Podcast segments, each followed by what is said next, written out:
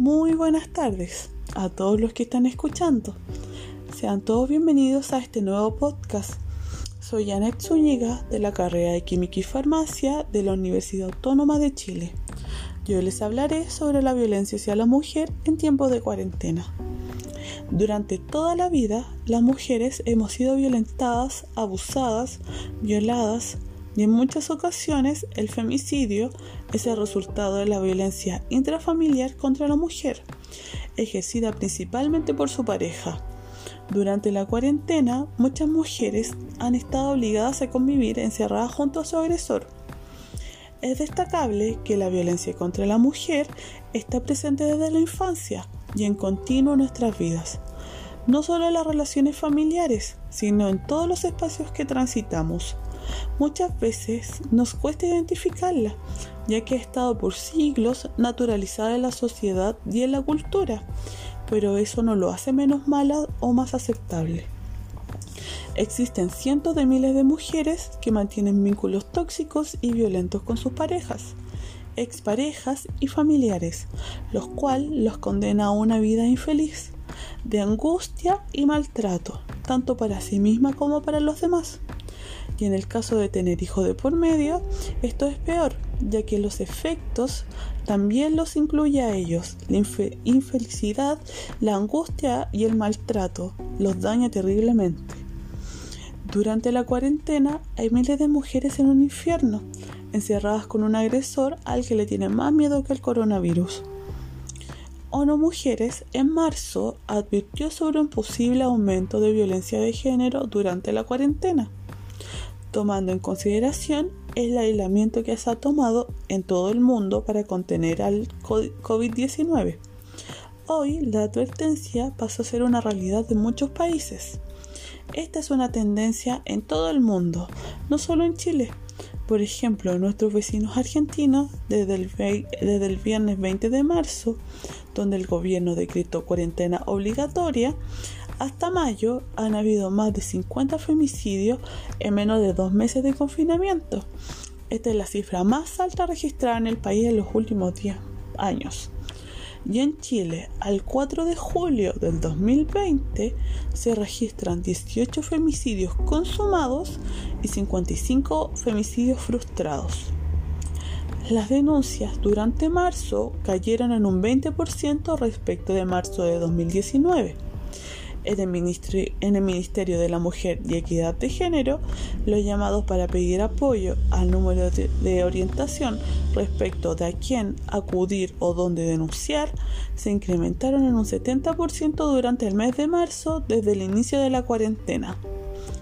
El Ministerio Público señala que, si bien en marzo los delitos por violencia intrafamiliar bajaron en un 18%, se presentaron 14 denuncias más de femicidio que en el 2019. Las cifras anteriores hay que considerarlas con cuidado es posible que un número importante de casos de violencia contra la mujer no aparezcan en cifras oficiales, porque por ejemplo, muchas mujeres no pueden salir de sus viviendas y denunciar. Para reducir esta cifra, destacan medidas como el Fondo Orientación del Ministerio de la Mujer y Equidad de Género para mujeres víctimas de violencia, los canales oficiales de carabineros, así como el nuevo Plan Mascarilla 19, que busca ayudar a las mujeres víctimas de violencia de género, pero que a la fecha, al parecer, no estaría generando los resultados esperados. El 23,7% de los casos de violencia intrafamiliar contra la mujer ocurre en horario laboral o de trabajo, mientras que un 76,3% en un horario no laboral, o sea, en la noche y en los fines de semana. Ahora, como estamos en cuarentena y hay mucha gente que está cesante, entonces estos porcentajes suben más de lo normal, ya que se está mayormente en el hogar. En Chile, con cuarentena selectiva por regiones y bajo toque de queda nocturno, el número de femicidios reportados es bajo frente al aumento de las denuncias que en algunas comunas como Providencia de clase media alta crecieron en un 500%. ¿Cómo se puede identificar la violencia hacia la mujer? La violencia contra las mujeres es una de las violaciones de derechos humanos más extendidas en el mundo actual.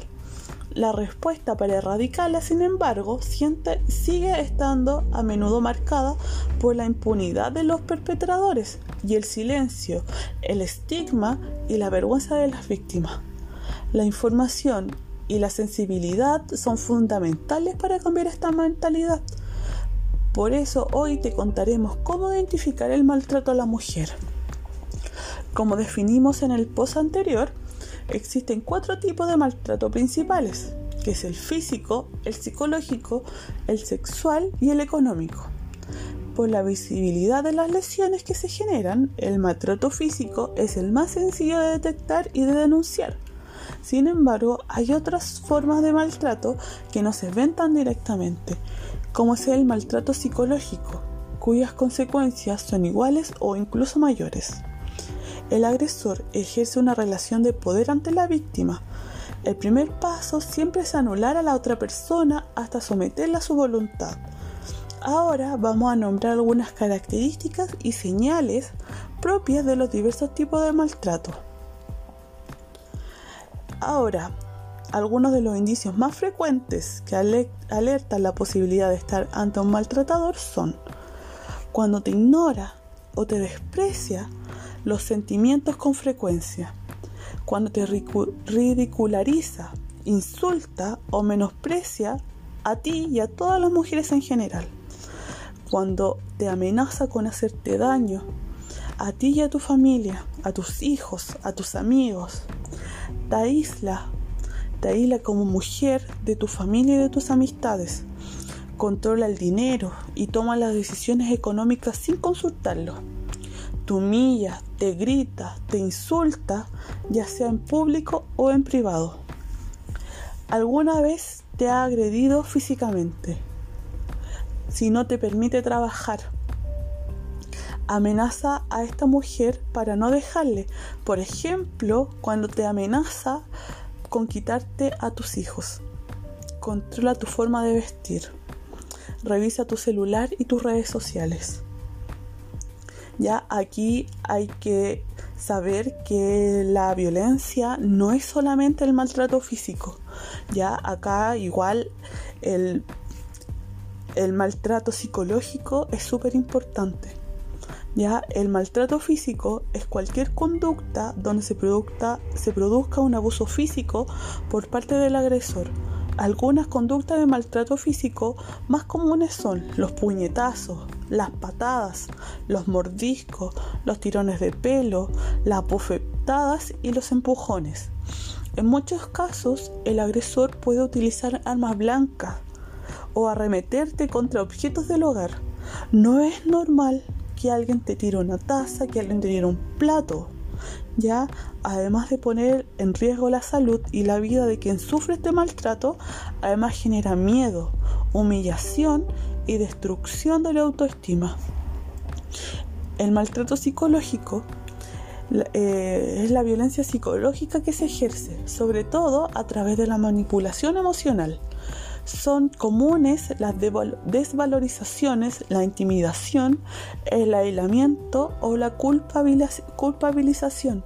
Algunas conductas comunes del maltratador psicológico son la hostilidad, toma forma de insultos, reproches y amenazas. La desvalorización desprecia todo lo que tenga que ver con la mujer, las opiniones, sus acciones, incluso su propio cuerpo. No puedes dejar que nadie te diga que estás fea, que estás gorda. Esa es una desvalorización, ese es un maltrato. Ridicularización o indiferencia en el ámbito público o privado. Indiferencia es una muestra más de la superioridad frente a la mujer. ¿Ya? El maltrato sexual. Este maltrato se produce cuando la mujer es forzada a mantener relaciones sexuales contra su voluntad cuando se ve obligada a hacerlo para evitar malos mayores, como por ejemplo cuando le pegan a los hijos por no darle consentimiento sexual o cuando se ve sometidas a conductas sexuales humillantes para su dignidad. Ya no puedes dejar que eh, la otra persona te diga es que tú eres mi pareja O tú eres mi esposa, eres mi mujer, ¿cómo no me vaya a dar la pasa? No, eso es un maltrato, eso es una violación. Ya el maltrato económico o financiero supone de restricción o privación y control de los recursos económicos necesarios para el bienestar de la mujer y de los hijos e hijas. Un ejemplo se da cuando el maltratador administra los recursos sin consultar a la mujer o la descalifica como gestora de la economía familiar, entre otras situaciones. Este es un tema que afecta a todo el planeta, pero no hay ningún país en el que las mujeres estén totalmente protegidas porque hay que, hay que frenar la violencia y el abuso machista ahora. Ya le presentamos acciones concretas que están dando frutos en diferentes partes del mundo. Ya identificar el acto de violencia.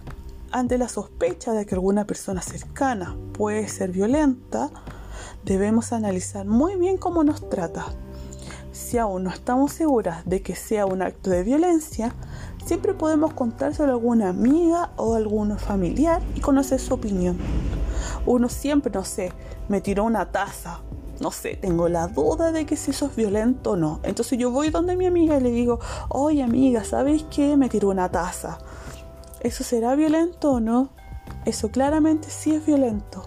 Pero a veces uno minimiza las cosas. ¿Ya? Normal, no normalice los actos de violencia que nos haga comparaciones destructivas o nos empujen son actos de violencia que debemos denunciar. Si vemos este tipo de acto como algo normal y lo seguimos permitiendo, no se detendrán y serán cada vez más perjudiciales para nosotras. Lo más importante, buscar apoyo. Cuando somos violentadas de manera constante, es necesario encontrar apoyo en personas cercanas Así podremos sentirnos con mucha más fuerza y enfrentar la situación. Yo sé que a veces el maltratador te minimiza demasiado, tanto que te hace pensar que tú no tienes a nadie más en el mundo. Ese es el objetivo del maltratador.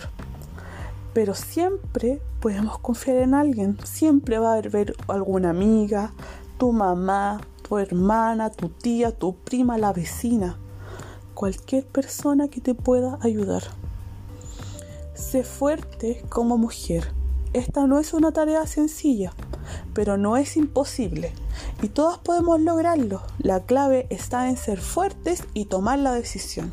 Debemos tener claro que estamos sufriendo violencia y, y hay que visualizar que vamos a estar libres de ella. Ya la clave está en ser fuertes y tomar la decisión de cortar el ciclo, de cortar la violencia. Buscar ayuda psicológica. Es normal que cuando vivimos una situación de violencia, nuestra autoestima disminuya, además que nos sintamos inseguras y desvalorizadas. Asistir a una terapia psicológica nos ayudará a recuperar toda esa confianza que perdimos a causa de la violencia. Es súper importante. Una terapia psicológica te ayudará a ti a entenderte mejor, a no volver a caer en esos ciclos. Ya investigar todo acerca del maltrato contra la mujer. Hay más posibilidades de evitar la violencia contra la mujer si estamos correctamente informados, no solo por nosotras, sino también por una amiga o familiar que pueden estar pasando por alguna situación de violencia. Si notas algún tipo de violencia, denuncia. Este es uno de los puntos más importantes para evitar la violencia contra la mujer. Si notamos alguna actitud violenta, no podemos quedarnos calladas. Denunciar es lo más importante. ¿Cómo podemos cambiar o revertir la situación futura de violencia? Primero que todo, como ya lo hemos señalado anteriormente, hay que reconocer las señales. El primer paso para la prevención es familiarizar a las personas y la comunidad con los posibles signos e indicadores de violencia de género. Estos signos pueden variar y no siempre comprenden síntomas físicos, ya que la violencia contra la mujer existe de, de múltiples formas, tanto como psicológico, verbal, económico, entre otros. Hay que educar a la comunidad Un buen comienzo para erradicar la violencia de género es comenzar a educar la mayor cantidad de gente posible sobre la misma.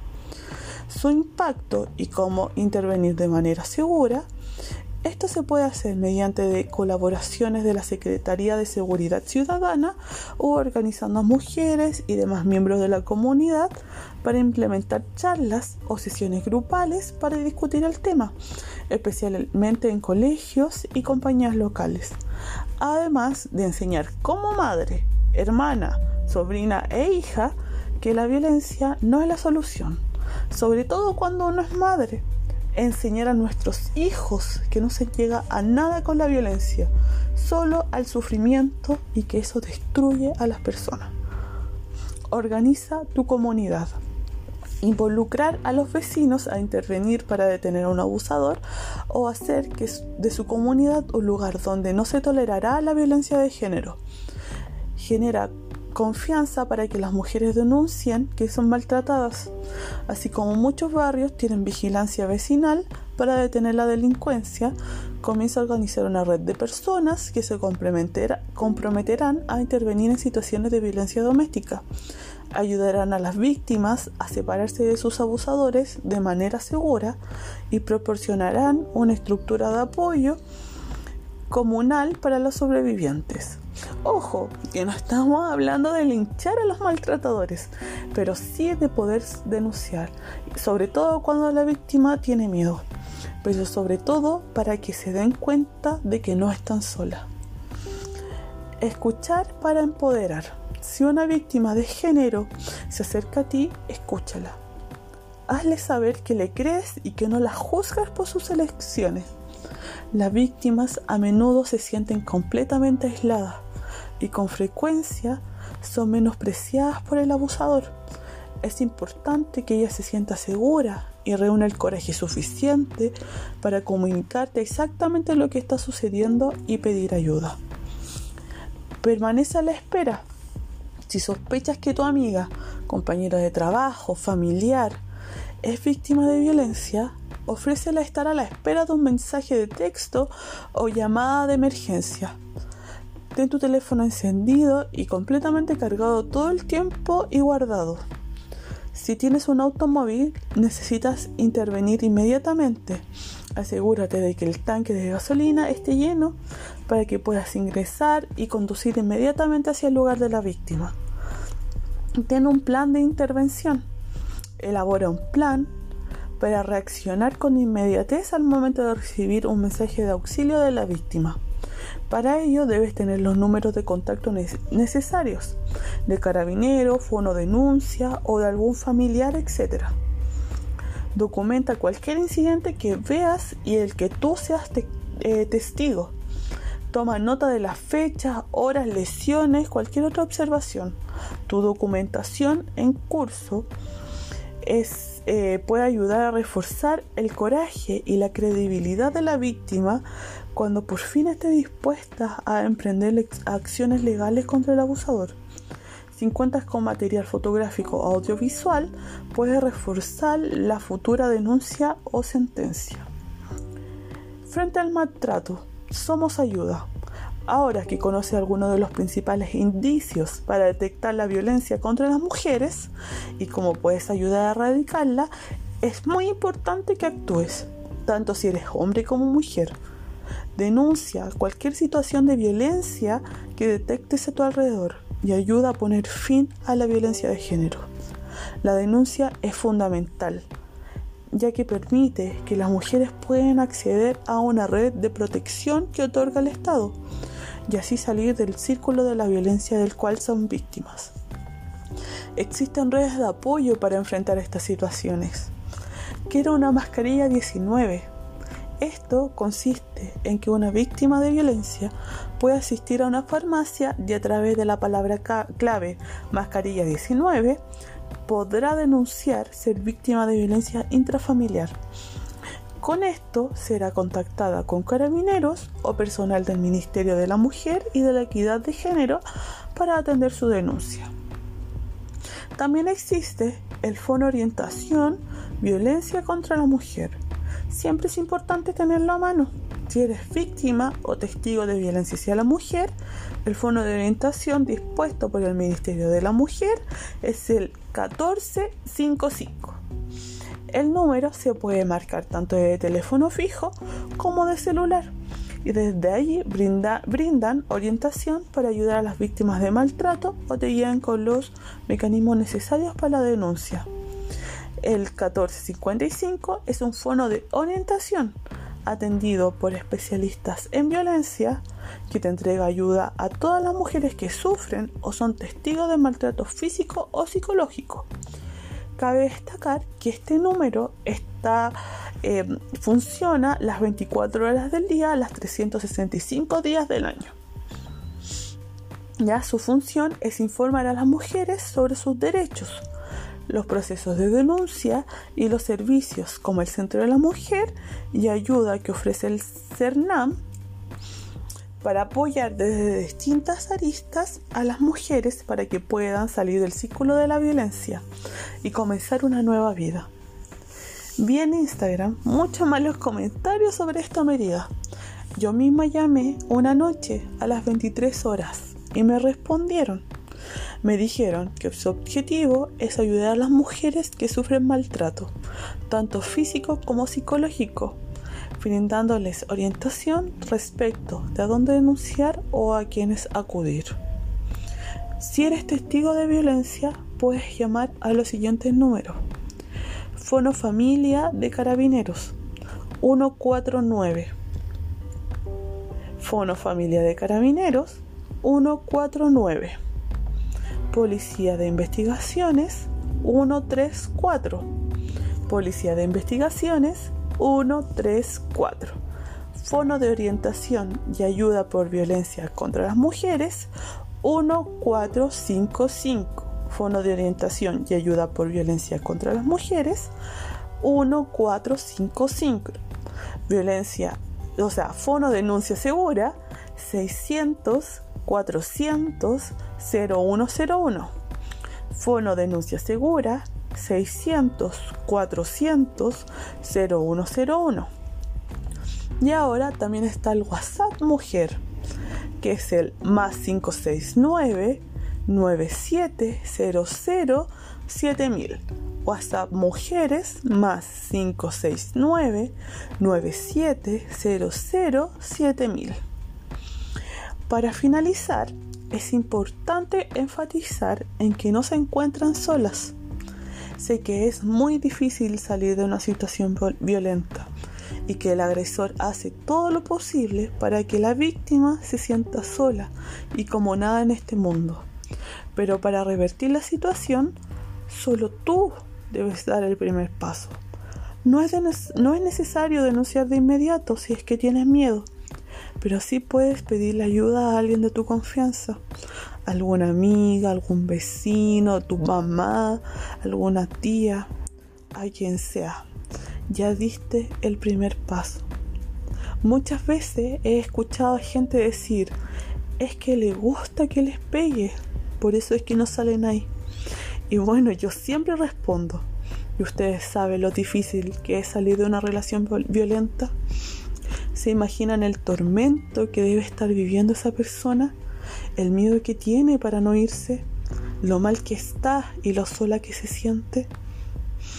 El agresor siempre te hace sentir como nada, siempre te hace sentir que estás sola, que no eres nadie, que nadie te quiere. He escuchado muchas veces decir así como, tus papás no te van a recibir en la casa, si yo me voy, vas a quedar, vas a quedar sola. No tienes amigos. ¿Quién más va a estar ahí? O si se separan, ¿y quién te va a querer? He escuchado también que dicen, no sé, tienes hijos, ¿quién te va a querer con hijos? Ya. Siempre hacen eso para hacer, porque el agresor le gusta sentir, le gusta tenerte ahí, aislada y sola. Lo que el agresor le gusta es que sientas que es lo único que tú tienes en la vida. Por eso es importante la educación, educar a nuestros niños, ya sacar de la cabeza de las futuras generaciones que la violencia es la respuesta. Quien te ama no te golpea. Ni una menos chiquilla. Muchas gracias por escucharme y buenas noches.